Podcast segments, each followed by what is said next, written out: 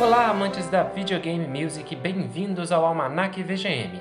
Aqui nós iremos apreciar e discutir os mais variados aspectos das músicas de nossos jogos favoritos de forma leve através de conversas com nossos convidados. Uma realização da Pró-Reitoria de Extensão em parceria com o Departamento de Música da UFJF. Sempre que você ouvir esse som, eu devo invadir a gravação com alguma observação pertinente. Nossa aventura está prestes a começar. Boa escuta! Eu queria fazer um agradecimento especial à galera do Instagram, em especial a Bruce Rodrigues, Gabriela Valerro, Gustavo Campos, José Loures, Laí Halp e Léo Borges, que ajudaram a gente a construir a playlist desse episódio que ficou épica. Épica de uma maneira exagerada? Talvez. Parece que a gente está batendo um papo enquanto cai uns meteoros lá fora. Vocês que vão me dizer. Mas muito obrigado e siga a gente no Instagram, arroba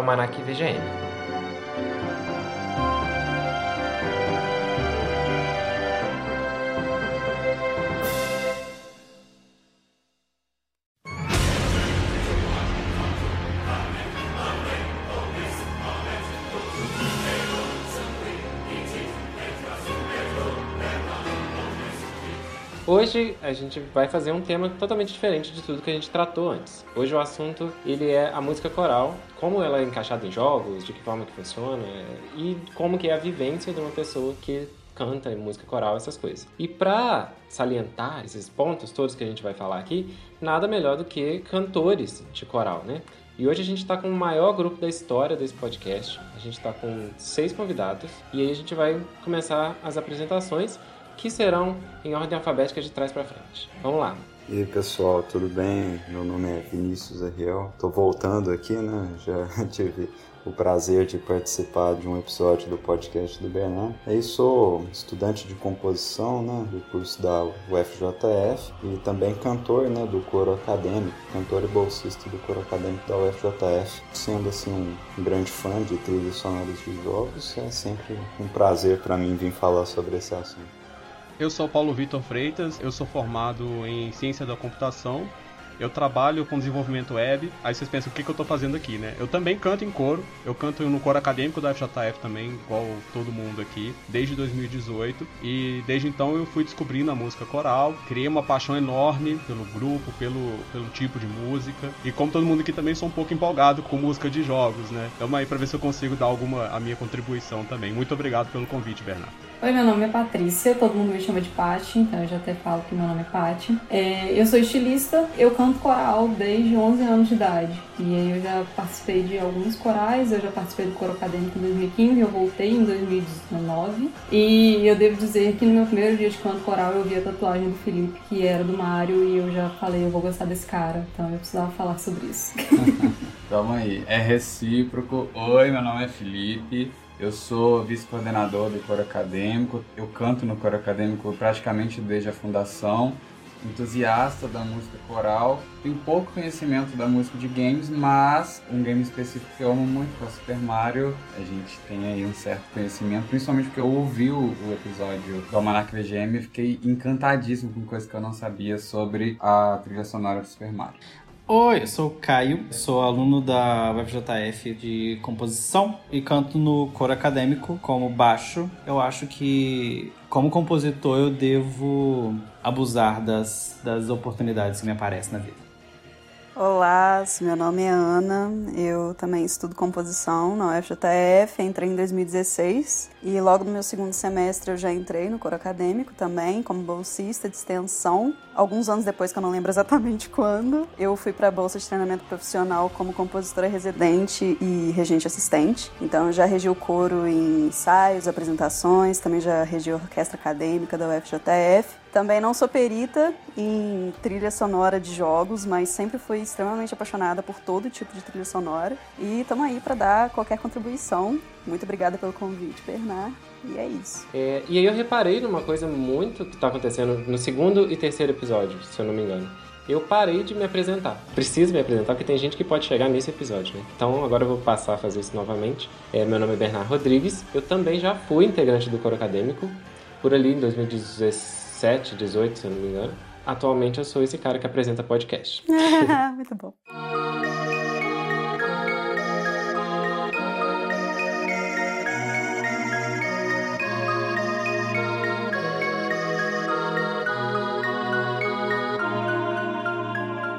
Eu queria falar de uma coisa que não é exatamente música de coro, mas a forma como se tentava alcançar essa sonoridade de coro, né? Começou na geração do Super Nintendo ali, que era a ideia do sampleamento. Ah, o que é o sampleamento? Quando a gente canta, quando a gente emite som e capta isso para um computador, o computador é capaz de mostrar pra gente a visualização de como que funciona uma onda sonora. A ideia do sampleamento, que foi usado muito no Super Nintendo, era você verificar como é que é a cara de uma onda sonora dela e tentar imitar. Só que o videogame ele tinha uma série de limitações e isso fazia com que nem sempre o som resultante da coisa soasse exatamente como uma voz. Aí que entra o papel do, do aluno que conhece música coral, essas coisas, que analisa, oh, isso aqui é um arranjo para coral, tem cara de arranjo para coral e essas coisas assim. Para isso a gente trouxe alguns exemplos para passar bem rápido aqui.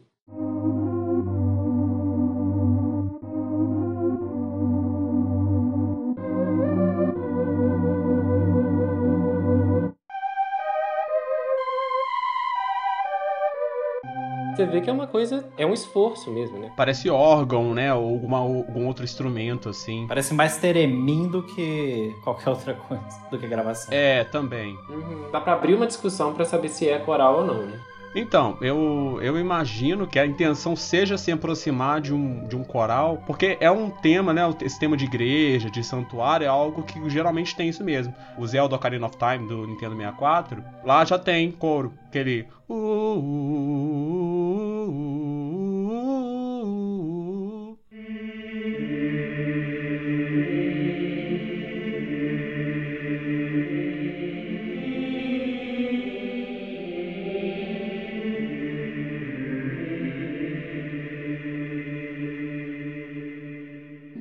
Zelda, normalmente, quando chega na, no tema da, de Church, né, em todos os Zeldas ele tem, ele tem um A, O, O em algum pedaço. Isso, mesmo que sintetizado. Sim. Uhum. Mas é no 64 a qualidade da sintetização já, já deu uma evoluída bem boa, né? Claro, com certeza. Uhum. Já não fica tanto a dúvida.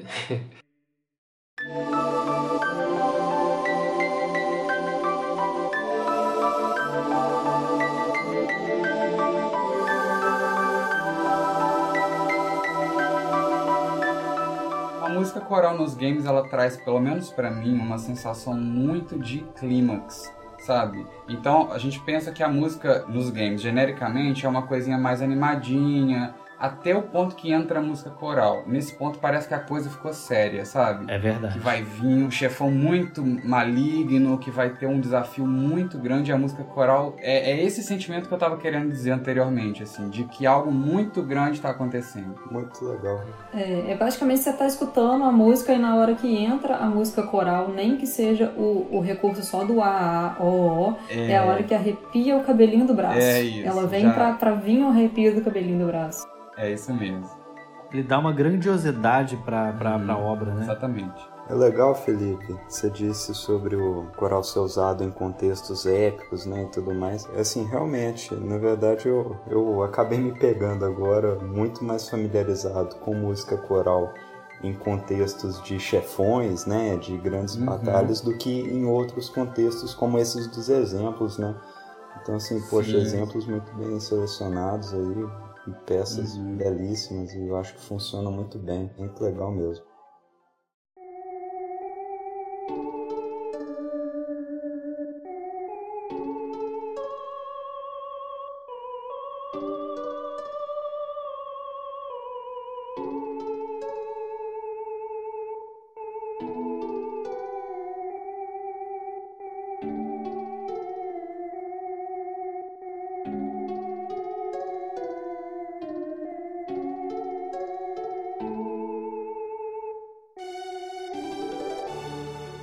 Esse, esse último exemplo do, do Final Fantasy VI, a área de Meso Caractere, Caractere. Como é que você falaria isso aí? Caractere? Caractere? É, é, você falou certo mesmo, acho que é Karaté. Essa última música é a única que eu tenho certeza que quer simular uma voz. De fato, ali, a cena que está acontecendo no jogo, ela é uma, uma ópera ocorrendo. A voz fica fazendo... uh, uh, uh, uh, o vibrato ex- exageradíssimo. Aham, aham, aham. Esse, esse que eu achei mais maravilhoso. Inclusive, uma curiosidade, a diferença do Nintendinho pro Super Nintendo, que trouxe alguma dessas evoluções tecnológicas pra época, né? Que é justamente a introdução dessa questão do pitch, né, da modulação. Você conseguia já naquela época essas modulações. Ele incluiu também um, um delay que dava essa impressão de reverb. E isso é uma coisa que você vê que é muito comum quando você queria imitar o coro igual nesses exemplos, né? Você colocar aquela, aquela coisa que imita o reverb para parecer que é coro. Principalmente essa parte de igreja, né? Porque a igreja tem um reverb maior, então a, a ideia da sensação de estar dentro de uma igreja, com um coro dentro da igreja, eles tentam passar, né, esse reverbério todo. Isso. São efeitinhos assim que, que já muda a sensação diferente daquele sonzinho eletrônico que era você tinha cinco canais, mas meio que o mesmo instrumento, assim, entre aspas, né? Era quase quando o celular evoluiu de monofônico para polifônico, né? Que já dava para começar a reconhecer as musiquinhas, mas mesmo assim era bem mais ou menos. Sim, nossa, foi um salto, né? O Paulo menciona essa questão do vibrato, e o vibrato é uma técnica de voz, onde a gente faz uma leve vibração. Ela é muito visível em instrumentos como violoncelo, violino, é como se fosse isso aqui, ó. Ah, vou exagerar um pouquinho. Ah, consegue perceber? A voz como que vai para frente e para trás e é uma técnica muitíssimo utilizada no canto coral. Depois ele fala sobre o pitch, que é você poder variar uma nota enquanto ela é tocada. No caso do Nintendinho, antigamente era possível apenas fazer uma nota como que pi, pi, pi, e agora o Super Nintendo te permite fazer algo com que percebe? Um caminho contínuo entre uma nota e outra. Modulação é a capacidade que a gente tem de trocar de centro tonal. Ah, mas o que é isso? Eu vou dar um exemplo usando uma mesma melodia. A gente pode tocar uma mesma melodia em dois tons diferentes, mas isso pode acontecer de uma forma geral. Um trecho da música num tom A passando para um trecho num tom B. Então, as formas de aplicações são diversas. Como por exemplo,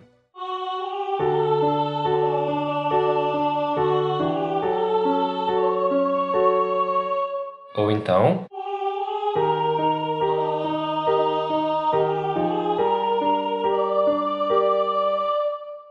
E por fim o reverb. O reverb ele é uma simulação computacional de um efeito real, que é o efeito do eco. Como se você estivesse dentro de uma igreja e aquele ah que você grita sai com som oco ou então ah com som mais aberto. O Super Nintendo era capaz de simular esse tipo de coisa. Existe uma discussão importante aí que embasa tudo isso que estamos discutindo, que diz qual é o objetivo de uma empresa que seja de games, filmes, séries, ao escolher, a decidir por uma música coral para trilha sonora, para aquele momento, para aquela fase, para aquela cena, né? Vocês estão falando de igreja que traz essa, esse veio de coral para a música, né? Do reverb, das várias vozes mas tem uma coisa que é um pouco mais profunda nessa questão do objetivo de escolher uma música coral. Geralmente, os filmes, as séries e os videogames querem uma música coral para passar um sentimento épico, mais de, de epopeia mesmo, da aventura acontecendo. É como se fosse um sentimento até mágico, né? A voz ela traz essa emoção, né, junto. Isso, exatamente. É, é para que aquela sensação que as pessoas têm ao, ao ouvir uma, uma ópera, um é, uma obra, né, com uma área é, como essa de Final Fantasy, é, esse sentimento que, que a empresa quer passar, ela tem tudo a ver com a música coral, que é o, que a música coral passa. Então, eu acho que a gente pode definir que nesses três exemplos a música coral sim, até porque, mesmo que a gente não consiga identificar vozes humanas, né, pela, pela limitação de hardware, a gente tem essa noção de ser música coral pelo objetivo e pelo sentimento que ela passa pelo contexto do game, pela frase. Então, então é isso. Eu acho que a música coral ela humaniza muito, né, a história. Uhum. Tanto que a gente geralmente vê esse tipo de música em, em, jogos onde a narrativa do personagem é muito importante, né? A vivência, o que ele está passando, né? Geralmente, no contexto de óperas, uma área é uma composição feita para cantores solistas e é capaz de destacar momentos importantes daquele personagem na narrativa é uma área de fato acontecendo, a cantora está solando a parte dela, e inclusive existem versões atualmente com letra e tudo. No jogo aparece o escrito, né, enquanto ela vai cantando as notinhas, mas hoje em dia existe de fato versões com orquestras que foram escritas pelo próprio Nobuo Uematsu, né, que é o compositor dessa trilha aí.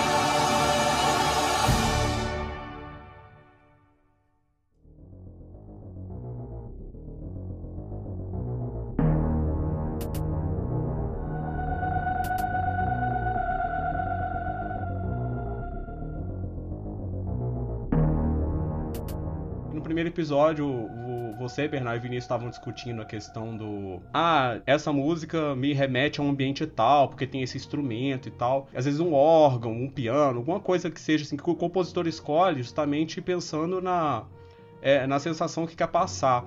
E eu acho que a voz tem esse poder a mais, porque com a voz você pode passar muitos sentimentos diferentes. Né? Você tem a questão do timbre que você vai usar, sabe? É uma coisa múltipla, sabe? Você vai você pensar, ah, vou usar um órgão aqui com essa melodia, tá? Isso me remete à igreja. É, agora com canto coral, você pode viajar por muitas épocas.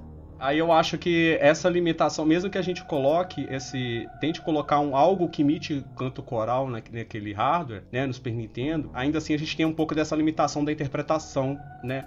Por mais que a gente consiga ali aplicar um reverb, um pitch, alguma coisa assim, né?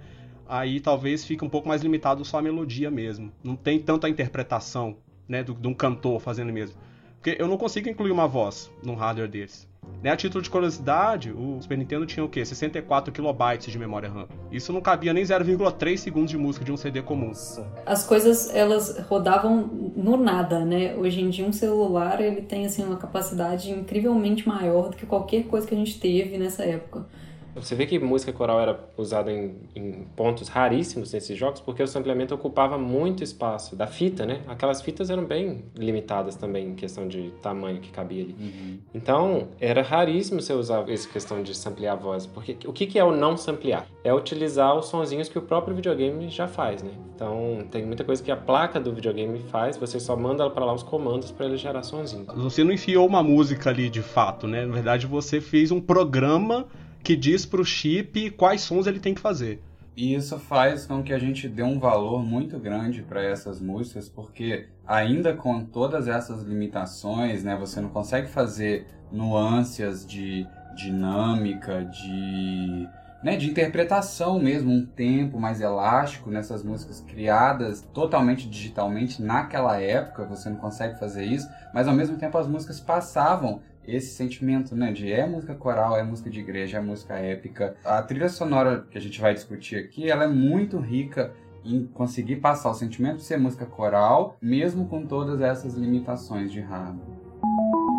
O Felipe usa o termo dinâmica, e isso tem uma relação direta com a intensidade com que a gente canta uma melodia. Uma melodia que a gente pode dizer que tem uma dinâmica mais leve, né, que a palavra correta é piano, seria uma melodia mais assim. Enquanto uma melodia mais forte, e a palavra seria exatamente forte, seria uma melodia mais assim. Oh! Ele cita também música elástica, e quando ele fala música elástica, ele está dizendo sobre uma variação temporal no andamento de uma música. Se eu tivesse um andamento não elástico, ele seria mais ou menos assim. Ó. Tudo bem definido e bem dividido. Uma música elástica poderia sofrer variações na intensidade desse andamento.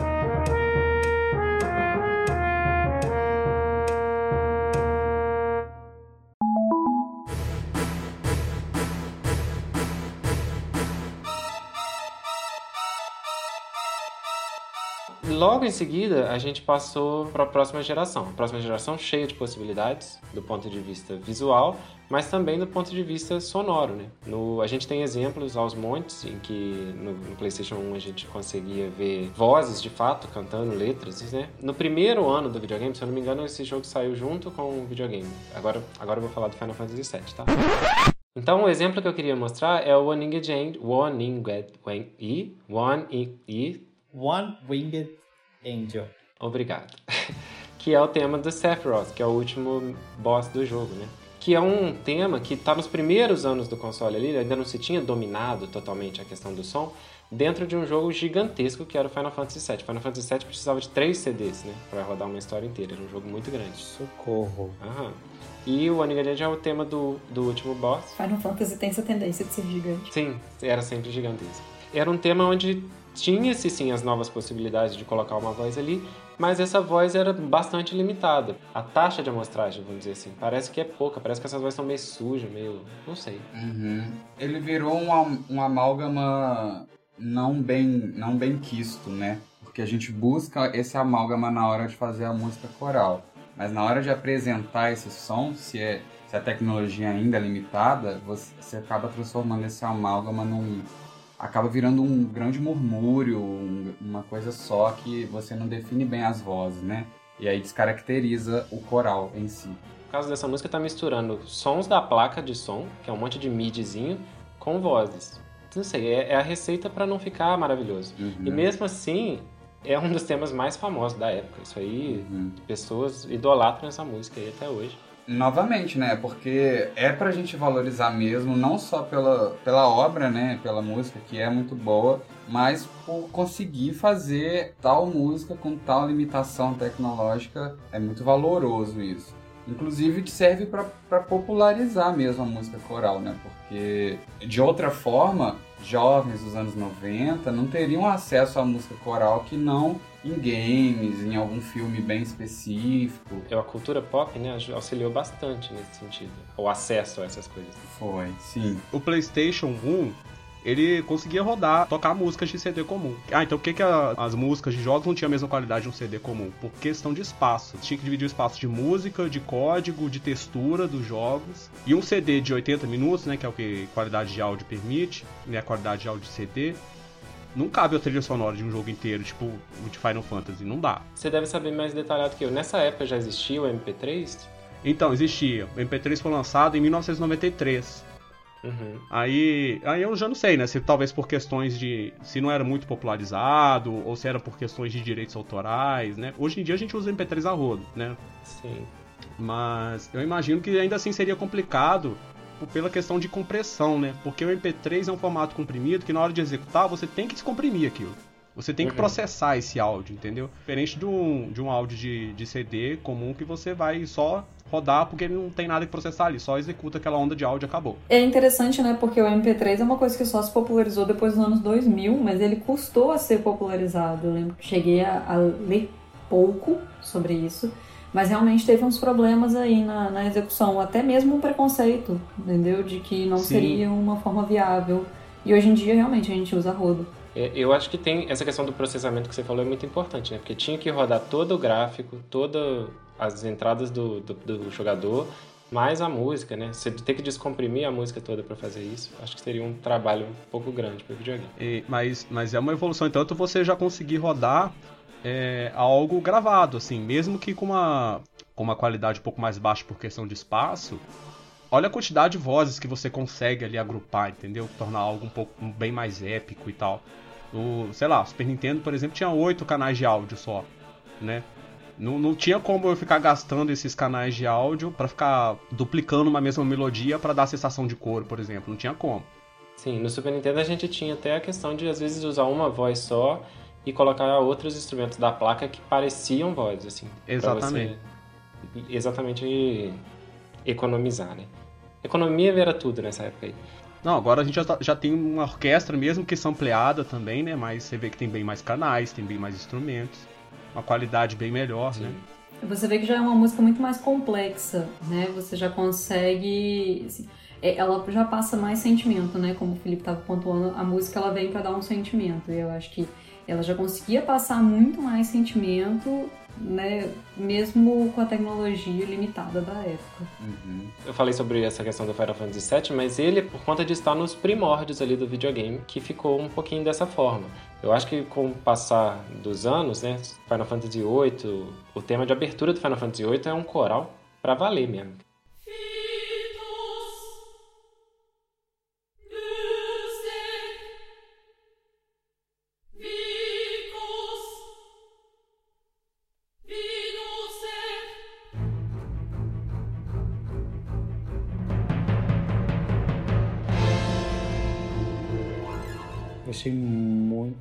Interessante como é que ele começa as vozes, vozes femininas, só as vozes femininas. E o eco, sabe? Sim, ele já começa só, só soprando praticamente, né? E a reverberação. Muito chique. É, Você vê que nessa aqui ele não tem essa, essa questão muito né, ideologia de angelical e tal. Ela já vem uma questão de batalha mesmo. É bem marcadão. Um sentimento completamente diferente, né? Que ele quer passar. Voltando lá aos clichês da- da- das músicas de batalha. Dá pra perceber também a questão de, de que a complexidade da música foi se desenvolvendo também nas trilhas sonoras. É, nesse exemplo específico de agora também tem muito mais a técnica de pergunta e resposta dentro da própria orquestra. orquestra, né? Primeiro que já tem muitos instrumentos de orquestra, né, participando, e muito essa, essa questão da pergunta em um instrumento ou em um naipe e a resposta em outro, que era uma coisa que não acontecia antes. O nível de complexidade vai só subindo. Sim, que é uma coisa que na música coral é muito comum, né? Assim, quase que caracteriza uma música coral. É legal ver isso. É, e ela é bem um resumo do que a gente estava falando, da ideia de clímax, né, Bernardo? Assim, é, apesar de ser abertura, você falou que é a abertura do Final Fantasy VIII, ela já traz a sensação de clímax muito forte, assim, o tempo todo. É, ela traz a sensação de eu vou contar a história, mas eu vou começar pelo clímax, né? É.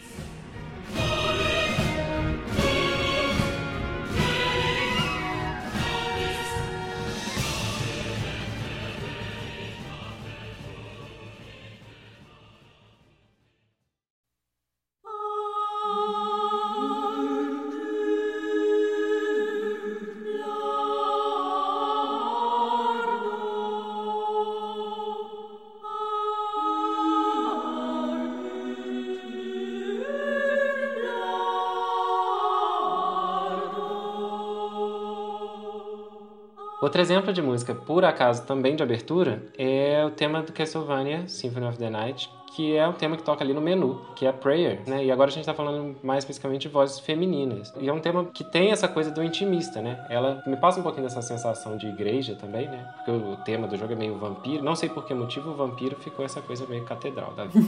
é, e é interessante porque o nome da música já sugere, né? Que é oração. E ele realmente sugere irmãs orando, né? Num, num sistema quase que de conclave, né? Que você falou da intimista, é realmente intimista. Você sente que, que você tá, tá vendo um negócio íntimo ali, quase ninguém pode ver, né? No caso, escutando. Sobre aqueles pontos que falaram sobre a música coral, falar do grande, do grandioso, do épico, né?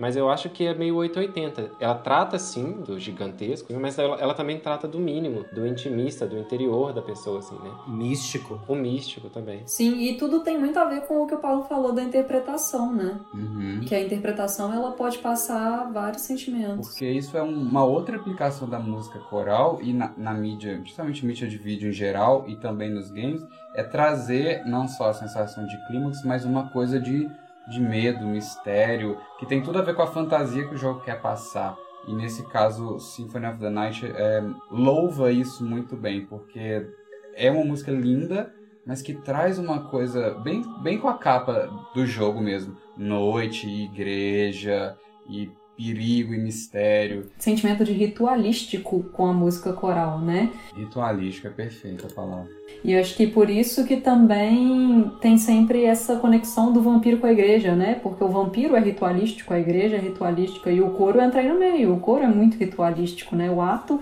de cantar o coral é muito ritualístico. Principalmente é o que a gente sempre brinca, né? Se você pegar um coro na parte de vocalize, que a gente tá só fazendo um io, e aí você fala assim, o que, que é isso, gente? Invocar o espírito agora. Parece realmente um ritual. São dois naipes aí nesse caso, né? E é bem diferente da ideia que a gente tem de música coral, que envolve homens e mulheres. Às vezes a gente pode trabalhar só com um contexto de vozes mais agudas, né? Que nem esse caso aí, que são vozes mais femininas. Como pode acontecer o contrário também. Inclusive, vocês todos têm experiências desse tipo, né? De cantar música só para rapazes e música só para as meninas. A Ana rege uma música maravilhosa e só para meninas no coral.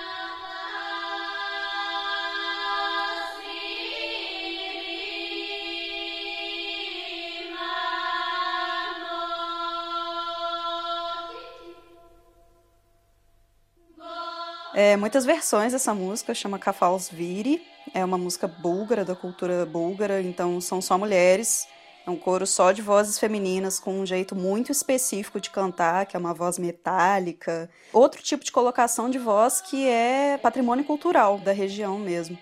Essa questão de, de trabalhar só com naipes femininos, pelo menos o que eu trabalhei com essa música e com Lafi também, que a gente canta, né, do Gounod, Bom, eu como mulher, né? Eu como cantora, né, num, num naipe feminino, eu sinto muita diferença nessa questão da. Eu não sei se é isso que você está querendo falar, mas a gente até comentou isso com você, porque você estava regindo, né? E você perguntou como é que estava a sua regência. E a gente falou, cara, que eu não sei se é porque só mulher ali e é um grupo menor, apesar de ser uma divisão de vozes bem grande até, né? E a gente se sente conectada mesmo, cara. Essa música, ela realmente passa um sentimento de pertencimento enorme. É impressionante, realmente ela traz alguma coisa ali inexplicável, assim, realmente o sentimento de conexão é muito grande. Às vezes também pode ser essa questão até da, da proximidade da, das notas também, né? Porque são notas muito próximas, o que inclusive, na verdade, gera dissonâncias, mas ao mesmo tempo que é dissonante, é uma coisa tão reconfortante a forma como são trabalhadas as dissonâncias, né? É, você, você sente que você conhece as pessoas que estão ali muitos anos.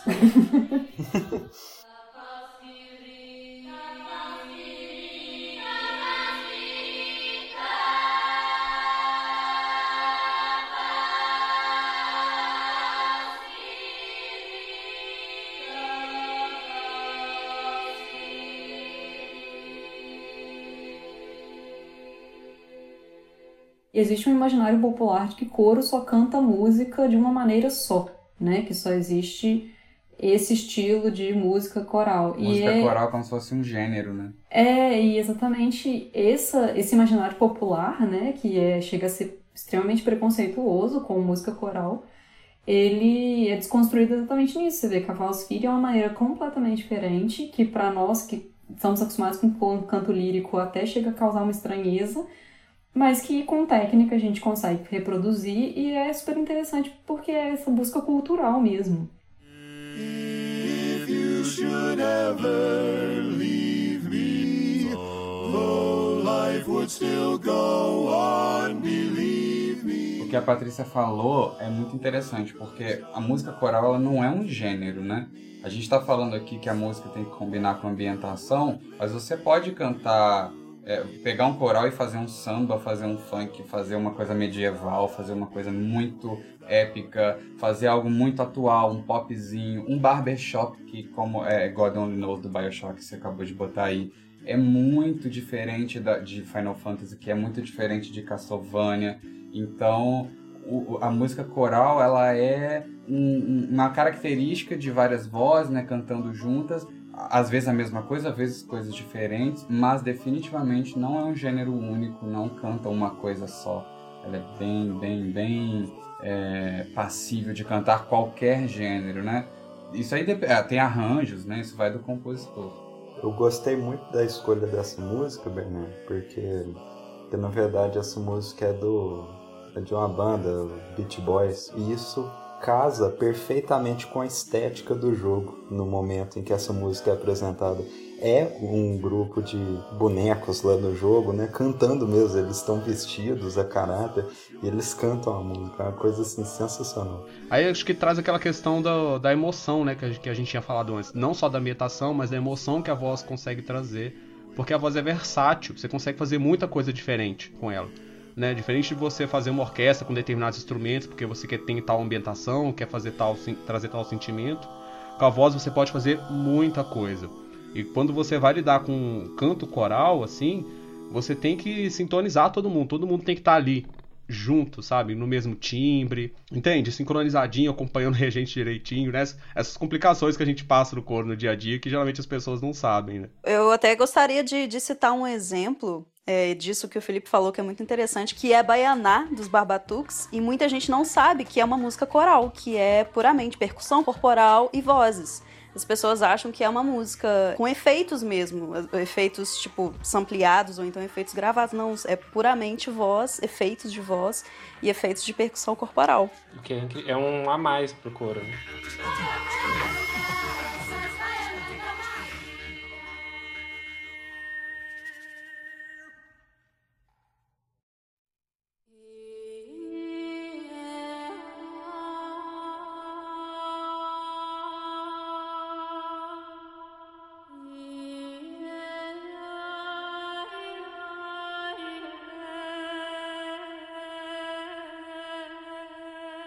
Existia um monte de limitações, mas hoje em dia, o quão é complexo você inserir um coral no seu jogo. Às vezes a pessoa pensa que vai juntar um monte de cantores e vai conseguir tirar o som de um coral. Isso está muito além disso aí. Não, é, é possível, mas exige muito esforço durante muito tempo.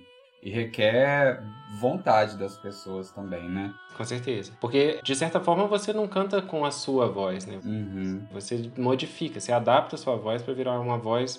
Ah, você tá no naipe de tenor? Vamos fazer uma voz de tenor, né? Se a gente for cantar, juntar um coral para cantar uma música de um game que seja, sei lá, uma música mais clássica, a gente vai ter que ter um timbre, todo mundo vai ter que buscar esse timbre. Se a gente for fazer uma coisa mais lúgubre, como Castlevania pede, já é um timbre totalmente diferente, sabe? O barbershop do Bioshock é totalmente diferente. Então tudo isso é físico, é, é fisiológico para os cantores também.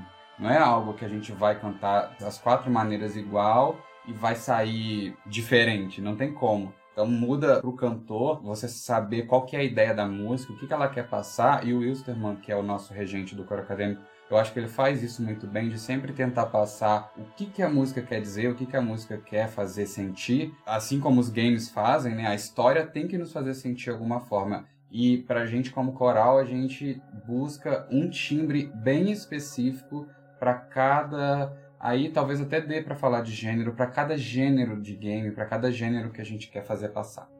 É aí que entra a questão das técnicas, né? Que a gente usa determinadas técnicas, por exemplo, que foi citado aqui mais cedo também do, do canto metálico de Cafalas Vire, que é um exemplo, mas que não, não vão ser todas as técnicas que vão ser aplicadas em todos os, os tipos de música que a gente vai estar tá cantando, né? Uhum. Que, que essa diferença como o Felipe muito bem falou, é uma questão fisiológica mesmo. A gente literalmente sente no corpo quando a gente vai cantar de uma forma diferente.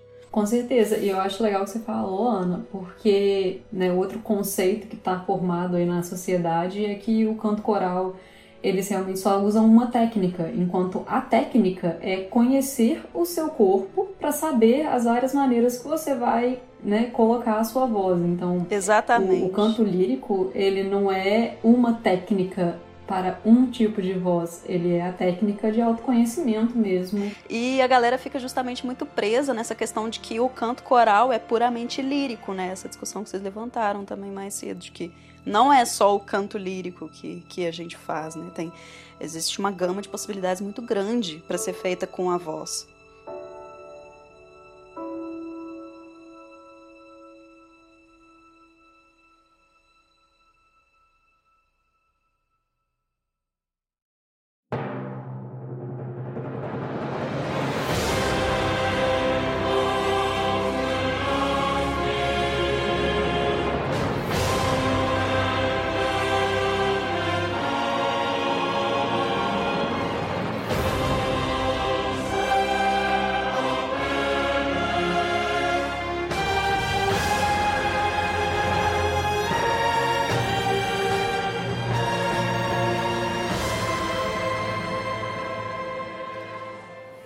Felipe puxou a questão da regência e até a Ana falou sobre a própria experiência dela como regente, e eu acho que é interessante a gente falar um pouquinho sobre a figura do regente, né? Porque para muita gente é um cara que fica ali na frente, mexendo o braço, mas quem vai passar para o seu jogo a sensação que você que está contratando um coro precisa, vai ser esse cara. Esse cara é o responsável por extrair de um, de um grupo de pessoas a sonoridade que se busca, né? O que que acontece? Eu não tenho, eu não tenho formação musical. Quando eu entrei no coro, eu entrei assim pelo amor à música.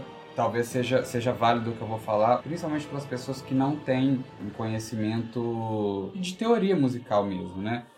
quando a gente pensa, por exemplo, na figura do DJ que vai tocar ali na festa, ele controla tudo: o volume da música, os graves, é, a intensidade, como que vai ser a transição de, uma música para outra, de uma parte para outra, tudo isso está é, tá centrado na figura de, de uma pessoa. Numa festa é o DJ. Na música coral, a figura do regente, ela é, é tão importante que ela controla como a música vai ser executada do início ao fim o tempo elástico, a intensidade, a afinação, o, se, se ele quer mais grave, se ele quer mais agudo, tudo isso é aquela figura da pessoa mexendo o braço aparentemente aleatório ali na frente de todo mundo. Então, talvez se a gente traçar essa figura com o DJ, né, pensando na música, que vai controlar todos os aspectos, até a sonoridade. Às vezes ele, ele mostra para um determinado naipe a forma da boca que, que devia estar tá sendo feito. Tudo, ele controla tudo. Como a música vai estar tá sendo ouvida pela plateia e, e consequentemente numa gravação para os jogos, como que a música chega até o usuário final, ela é controlada por um regente. Eu acho muito engraçado você falando da forma da boca, né? Que as pessoas acham engraçado ver o regente fazendo os gestos e eles veem só as costas, né? A gente vê de frente uhum. e é mais gestos ainda, um gestual muito mais complexo do que só o braço, né? E às vezes, né, quando minha família e meus amigos vão em apresentação, a primeira pergunta que uma pessoa me faz sempre é: o que, que é aquela pessoa que fica balançando o braço loucamente na frente de vocês? Ele serve para alguma coisa? Eu acho muito engraçado esse. Um ele serve para alguma coisa? Pô, ele é a figura mais importante Parece só enfeite, né? Tira ele para ver o que acontece, né? Não acontece nada. acontece nada.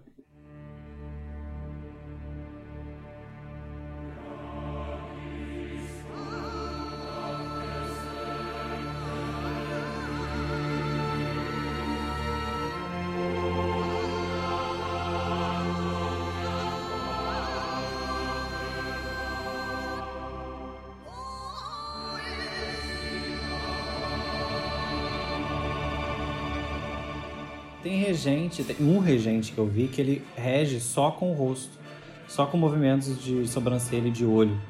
Um movimento de sobrancelha do regente é algo que pode mudar a estrutura toda da música que está acontecendo, entendeu? Um, um, olhar que o regente dá para um determinado grupo faz com que o som se altere. Então ele é definitivamente a figura mais importante para fazer a música coral acontecer de forma correta a gente tem que reagir a ele. Uhum. E tem que ser tudo muito bem coordenado. Até um simples assim, fechar de dedos que marca um fim de uma palavra, porque todo mundo tem que terminar uma consoante junto, por exemplo. Uhum. Sabe? Porque senão fica um monte aquele eco, né? Todo mundo terminando, cada um no tempo que quer. E não pode. Sem o regente, esse tipo de coisa é, é, não tem como acontecer até quando o regente, a figura do regente não está aparecendo, na, por exemplo, nas imagens, como foi no, no exemplo do barbershop, a God Only Knows, é, ele se faz presente no, no, na mentalidade dos cantores, uhum. sabe? Eles buscam o que um regente buscaria se ele estivesse na frente deles. Uhum. Mesmo eles não estando ali, às vezes uma pessoa do coro ele faz o papel de regente. É o líder singer, né? O líder singer. É, o barbershopper sempre tem. Isso. Vai ter que alguém vai ter que puxar. Eu e o Felipe, por exemplo, a gente canta, né, no, no Vox Omni, que é um coro de, de canto alpino que só vozes masculinas, e o regente mesmo canta com a gente, tá é. lá no, no meio, formando a lua ali com a gente. É verdade. E apesar de ele não estar tá na frente regendo, ele tá com a mãozinha ali, ele tá olhando pra gente, sabe? Uhum. E, e tá todo mundo, mesmo que de rabo de olho, olhando para ele. Quando você, ó, ouvinte, estiver vendo uma orquestra que tem um cantor, uma orquestra não, um coro, que tem um cantor que tá mais animado lá mexendo, e não tem regente... Provavelmente aquele é o maestro. Provavelmente ele é o cara que tá guiando todo mundo. Olha...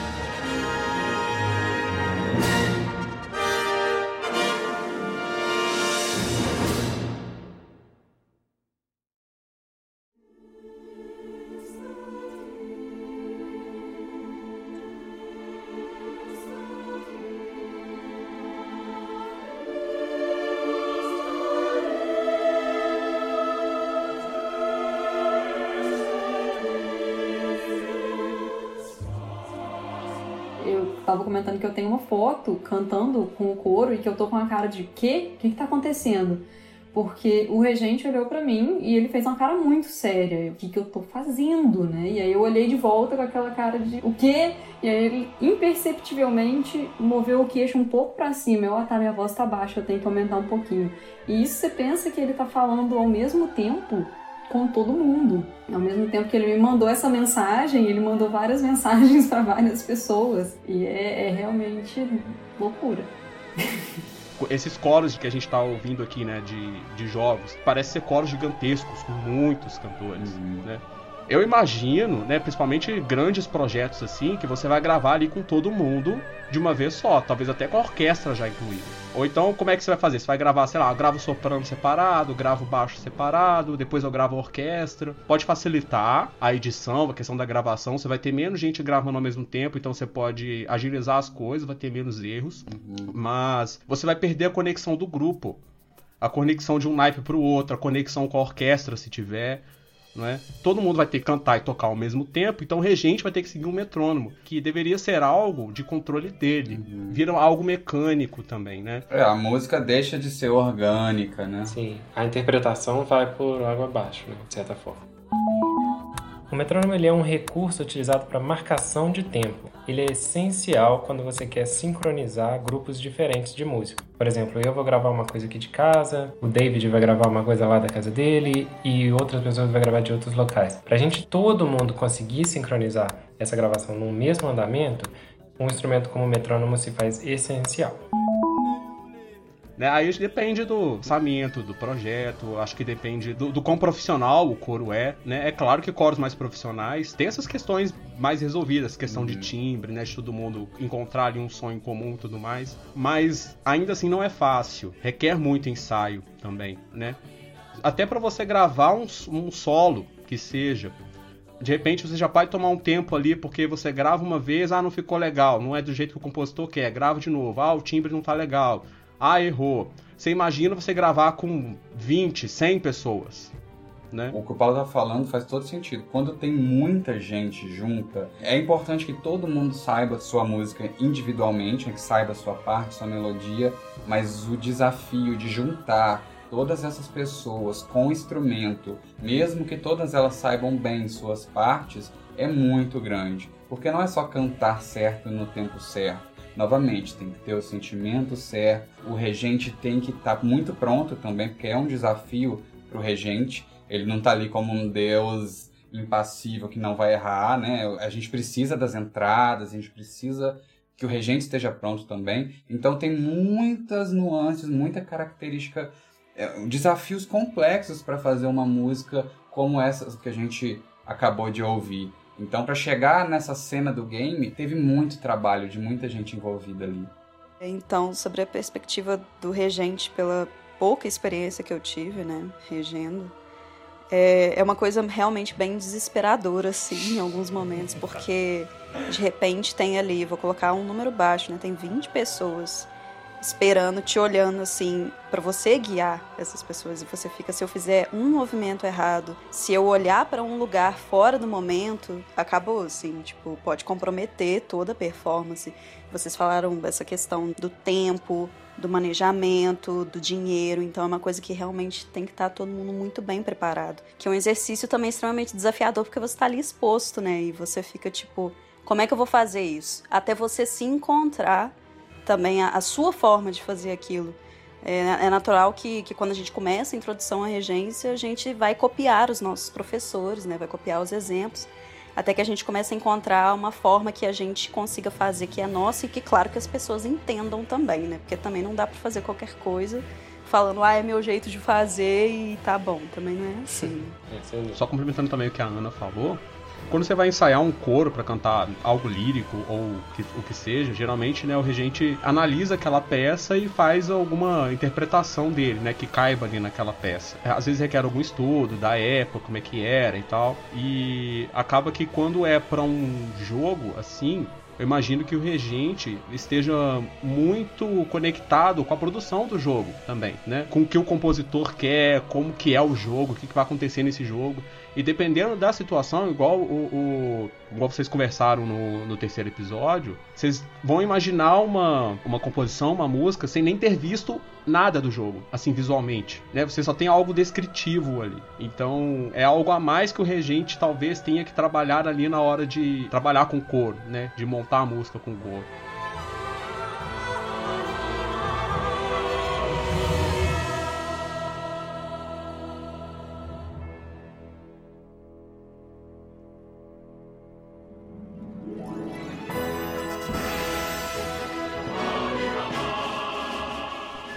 Fico pensando nisso que você falou com o tema do Super Smash Bros. Brown, né? Que eu sou apaixonada, que é o Audifaman. Que ele é, assim, ele não é muito no metrônomo, ele é um pouco mais fluido. E eu fico pensando se ele foi criado a animação em cima da música ou a música em cima da animação. Porque a animação e a música, elas são fluidas, elas vão uma com a outra, casando ali. A cada estrofe né, da música é apresentado um personagem diferente, você sente como se a música fosse um pouco elástica, assim, e, e o movimento do personagem ele acompanha o movimento da música, as pausas da música são as pausas do personagem, e eu fico realmente pensando nessa construção, como é que foi feita essa construção, né? Ela é muito bem feita. E se você tem dúvidas sobre o que foi criado primeiro, se foi a música para cena ou a cena para música, é porque o amálgama aconteceu, a relação foi perfeita perfeita, sabe?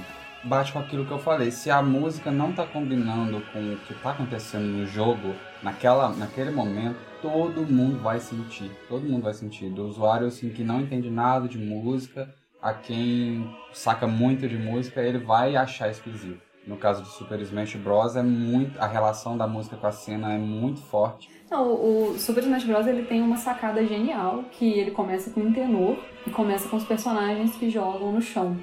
E aí na hora que vem os personagens que voam, vem uma soprano agudíssima, e aí vem uma nave lá de, de cima. É, é um negócio assim, a, voz, ela tá visualmente sincronizada de uma forma assim que realmente é de arrepiar, entendeu? Essa música me, me deixa maravilhada.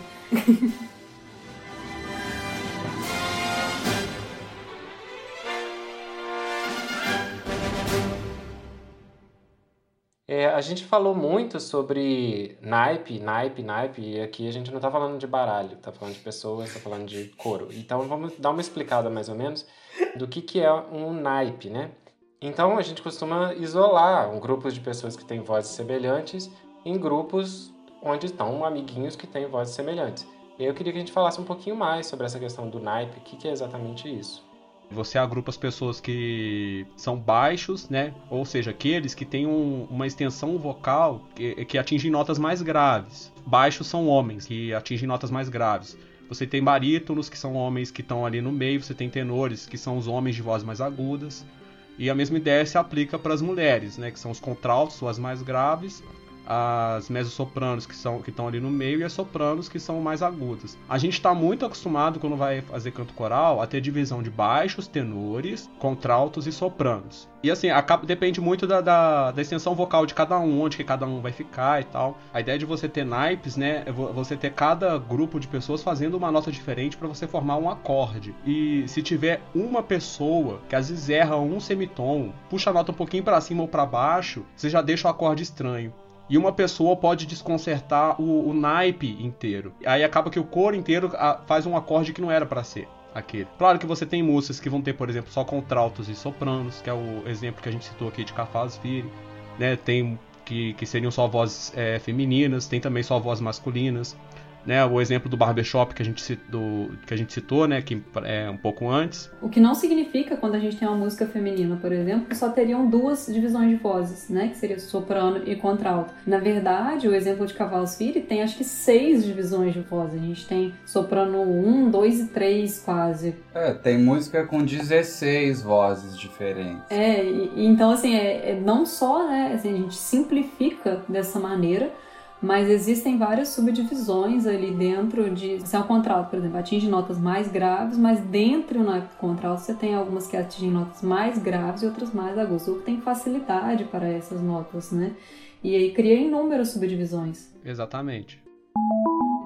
Um acorde acontece quando a gente pega um grupo distinto de notas e faz com que ele aconteça ao mesmo tempo, de forma geral, que a gente chama de harmonia. Eu vou dar um exemplo aqui usando essas três notinhas. Dó, mi, sol, dó, mi, sol. É, um compositor, um compositor que, que mexe com essa quantidade de vozes, né, que é o, o Eric Whittaker, ele compõe para trilhas sonoras, inclusive, de filmes. Uma das músicas chama Lux Auronque. Ele trabalha, são quatro naipes, é, soprano, contralto, tenor e baixo, porém, dentro do, do soprano são outras quatro vozes diferentes, dentro do contralto são outras quatro vozes, então são 16 grupos de pessoas cantando coisas distintas para fazer a música. É mais um daqueles desafios que eu estava descrevendo lá atrás você tem ainda dentro do seu próprio grupo, da mesma textura, né, o mesmo intervalo vocal, digamos assim, e lá dentro você tem pessoas cantando coisas diferentes também. Então fazer música coral é muito difícil, gente. E em composições como a do Eric Whittaker, né, você tem você tem clusters, que foi um exemplo também que vocês falaram no, no, no, episódio passado, que acaba que você tem notas muito próximas. E isso também é um trabalho dificílimo de, de acertar no coro, de cada um é, afinar e, e, atingir a nota certa, uhum. porque a vontade é de você fazer a nota do colega do lado, porque como é uma nota muito né, próxima. Né, sabe? Um intervalo muito curto. É isso mesmo. Mas não podemos deixar de falar a parte mais importante sobre o Eric Whittaker, que ele fez um texto falando que o contrato é o naipe preferido dele. Precisamos falar Realmente, sobre isso. é verdade. Que quase nenhum ele compositor. o mesmo. Inclusive, eu fiz, eu compus uma música recentemente, um Kyrie, que ele tem um contralto solo, que ele é predominante. Que eu já falei que eu aceito esse solo aí.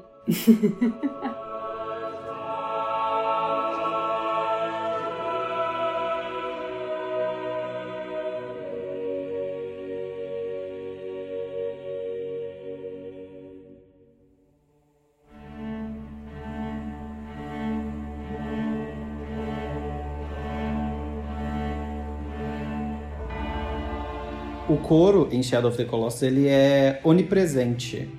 É, não está em todas as músicas, mas ele aparece do início da, da soundtrack original até o último boss. Que você tem ele no prólogo, que é uma música mais calma, que ela vai crescendo até um clímax, uhum. só que ela começa calma, mística. É uma música pitoresca que você tá indo do ponto A para um ponto B muito calmo. É uma música é, predominantemente coral, tem uma parte orquestrada, mas é mais coral. O Shadow of the Colossus, ele tem uma característica para defender essa musicalidade, que é o fato dele se passar com uma coisa meio olhar do humano para um deus, né? É outro mundo, né? É um negócio assim. Exatamente. Todo o plot do jogo, ele tá na, na relação do personagem principal com um deus, né?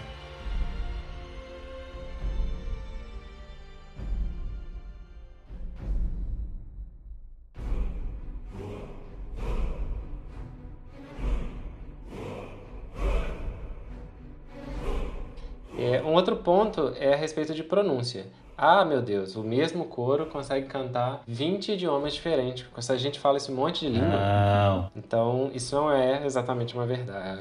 E aí a gente tem, mais uma vez, técnicas. Né? Dessa vez é uma coisa mais voltada para a área de letras da coisa. Né? Existe um mecanismo para se aprender esse tipo de coisa. Eu queria que a gente falasse um pouquinho sobre isso. Eu ia falar isso, né? O latim no canto coral, ele é quase assim, a partir de um tempo você fica, as pessoas acham até que você é fluente no latim, uhum. que você entende várias coisas, mas você entende por contexto, né? Porque uhum. cantando canto coral durante muitos anos, você vai ter cantado inúmeras músicas em latim. Exato. E às vezes até dentro do próprio latim você pode ter uma pronúncia diferente de um para o outro, né? De, um, de, de uma variação para outra e tal. Como é que funciona isso? Como é que a gente chega nessa sonoridade sem, sem exatamente falar a língua?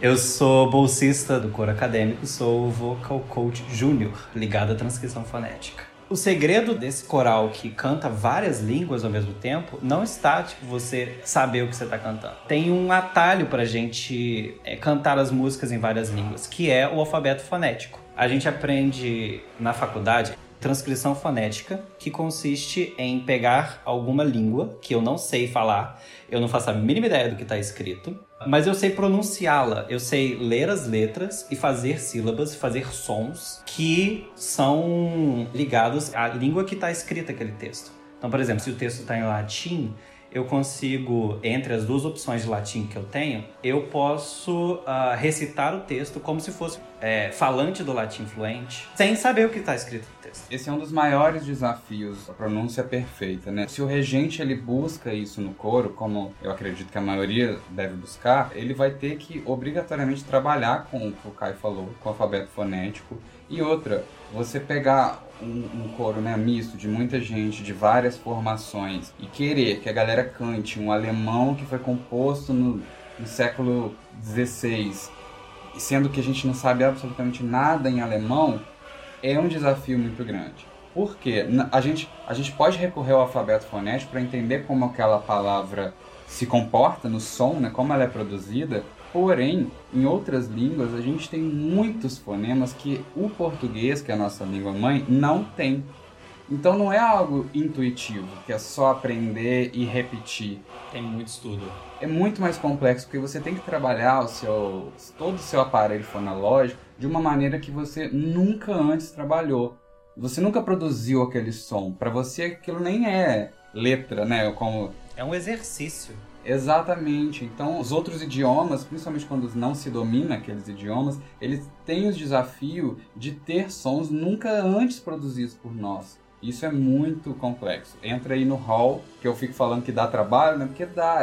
Essas minúcias, elas são muito complexas para você fazer uma música coral perfeita. E eu acho que não só esse desafio que o Felipe comentou, né, de é, pronúncias, né, e sons vocais que para nós nem é vocal, né, como às vezes tem um sh, que pra gente nem é comum, e de trazer isso para o canto lírico, porque nem todo desses sons você consegue colocar da forma que a gente gostaria, nós que não somos fluentes.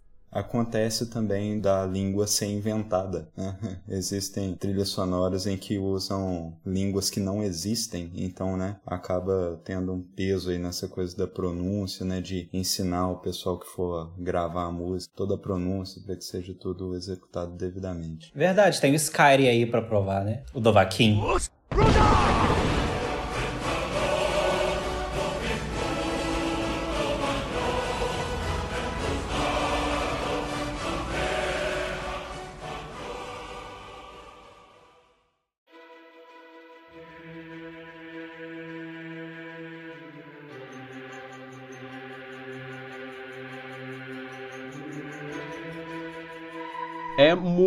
Comum, se você pegar um, uma trilha sonora de um jogo que tenha música coral, é muito comum que ela não esteja em inglês, por exemplo, que a maioria dos jogos são, são desenvolvidos em inglês. Mesmo se ela estiver em inglês, dependendo do momento em que ela foi composta, o inglês que a gente aprendeu em Friends não é o inglês que a gente pode usar para cantar essa música, sabe? Exato. É um desafio de desconstruir o que você já sabe para aprender um outro tipo de inglês, produzir um outro tipo de inglês. E quando a gente está cantando, lendo a partitura, é um negócio que você tem que lembrar sempre. Porque se você relaxa um pouquinho, você vai fazer o inglês de Friends, destoar dos amigos, isso vai fazer parar a música. Então, mais, mais, entra aí, mais um tópico pro hall dos desafios. A gente teve isso no Aleluia de Handel, né? E o Aleluia Foi. de Handel é, é uma coisa extremamente sim. conhecida, a todo mundo famosa. já ouviu. É. Se a pessoa fala em coral, ela pensa em Aleluia de Handel.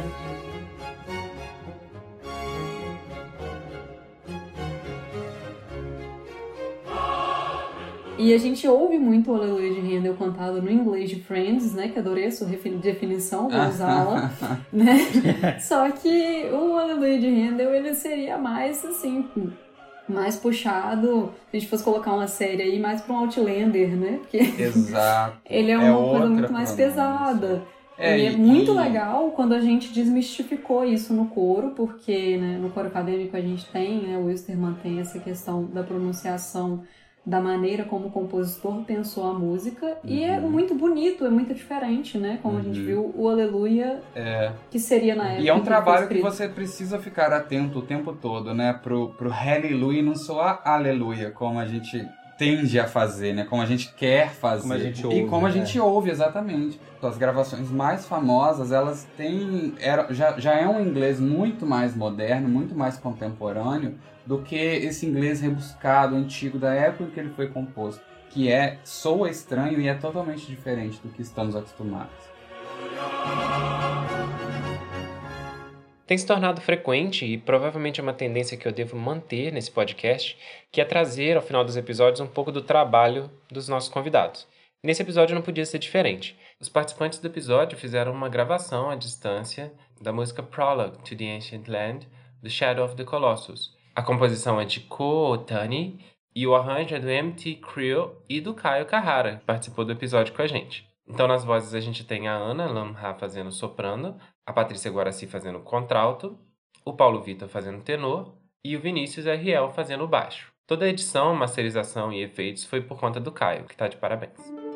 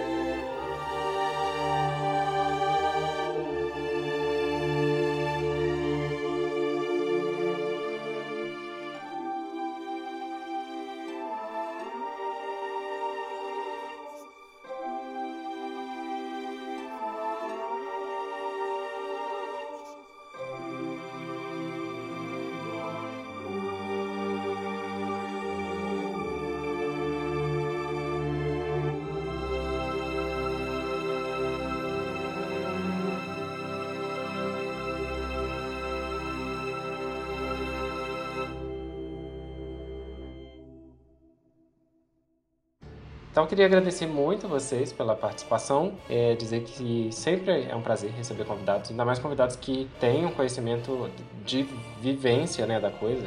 Hoje a gente está com esse grupo enorme, teve muito conteúdo, coisas para o compositor se levar em conta na hora que for criar, para a pessoa que está ouvindo aquilo considerar o tamanho do trabalho que dá, mesmo lá na época do Super Nintendo, o tamanho de trabalho que era, até hoje em dia o tamanho de trabalho que dá. Trabalhar com pessoas é tão complexo ou mais do que trabalhar com hardware de 1990, em 1990. Então a gente trouxe todos esses pontos, trouxe um pouquinho da nossa vivência e agora eu queria dar um minuto, um tempinho para cada um de vocês fazer suas considerações finais. E agora a gente pode fazer ordem alfabética de frente para trás. É, muito obrigada pela conversa, gente. Foi maravilhoso. Foi, foram vários ensinamentos aqui, coisas que eu nunca tive contato também. Foi muito bom, muitas saudades de cantar com todos vocês. É, e é isso, gente. Espero que vocês aproveitem e beijos para todos. É, queria agradecer o Bernard e a toda a sua equipe pra, por essa oportunidade de, de, de poder falar sobre a música coral e os trabalhos tanto desenvolvidos pela UFJF uh, para, para as músicas, para as músicas corais. É, lembrando que link na descrição. o Bernard, obrigado pelo convite. Foi muito legal. Espero que esse episódio seja tão legal quanto os anteriores, que, que são incríveis. Aconselho todo mundo, se, se não ouviu, a ouvir. Queria convidar todo mundo que está ouvindo a conhecer o coro acadêmico. É, a, a, maioria, todo, todo mundo aqui, né, ou já foi ou, ou, participa do coro acadêmico. Então, segue a gente nas redes sociais. A gente está em todas as redes sociais, coro acadêmico da UFJF. É, obrigado, Bernardo, pelo convite. Desculpa qualquer coisa. E é isso, gente. É, eu queria agradecer o convite, né, primeiramente. É, foi muito legal bater esse papo aqui com vocês. Eu queria aproveitar para fazer um convite, né, para quem estiver ouvindo e que não tiver uma intimidade com o canto coral e que ainda tenha aquele torcer de nariz, né, para o canto coral, achando que é só música de igreja. E para conhecer, realmente conhecer a página do coro acadêmico, conhecer a página de outros corais, conhecer o trabalho do coral, que nem sempre ele é ligado a uma igreja, nem sempre é ligado à música religiosa. Não necessariamente todos nós que cantamos coral somos religiosos. Dentro do coro acadêmico nós temos um mix super interessante. Pode ser ateu. Exatamente. Agnóstico. Aceitamos satanista. Ah, satanista. É, tudo isso, gente. A gente. Eu acho que no, no coro acadêmico a gente tem de tudo. E o mais importante é o respeito mesmo e essa união que o coro traz, que eu acho maravilhosa. Eu acho que qualquer pessoa é, que puder experimentar, deveria experimentar, porque é muito, esse sentimento é muito legal. Eu queria, inclusive, sugerir uma música satanista pro coro, pra gente cantar. Tô brincando, corta isso da edição. Opa! Pô, muito maneiro.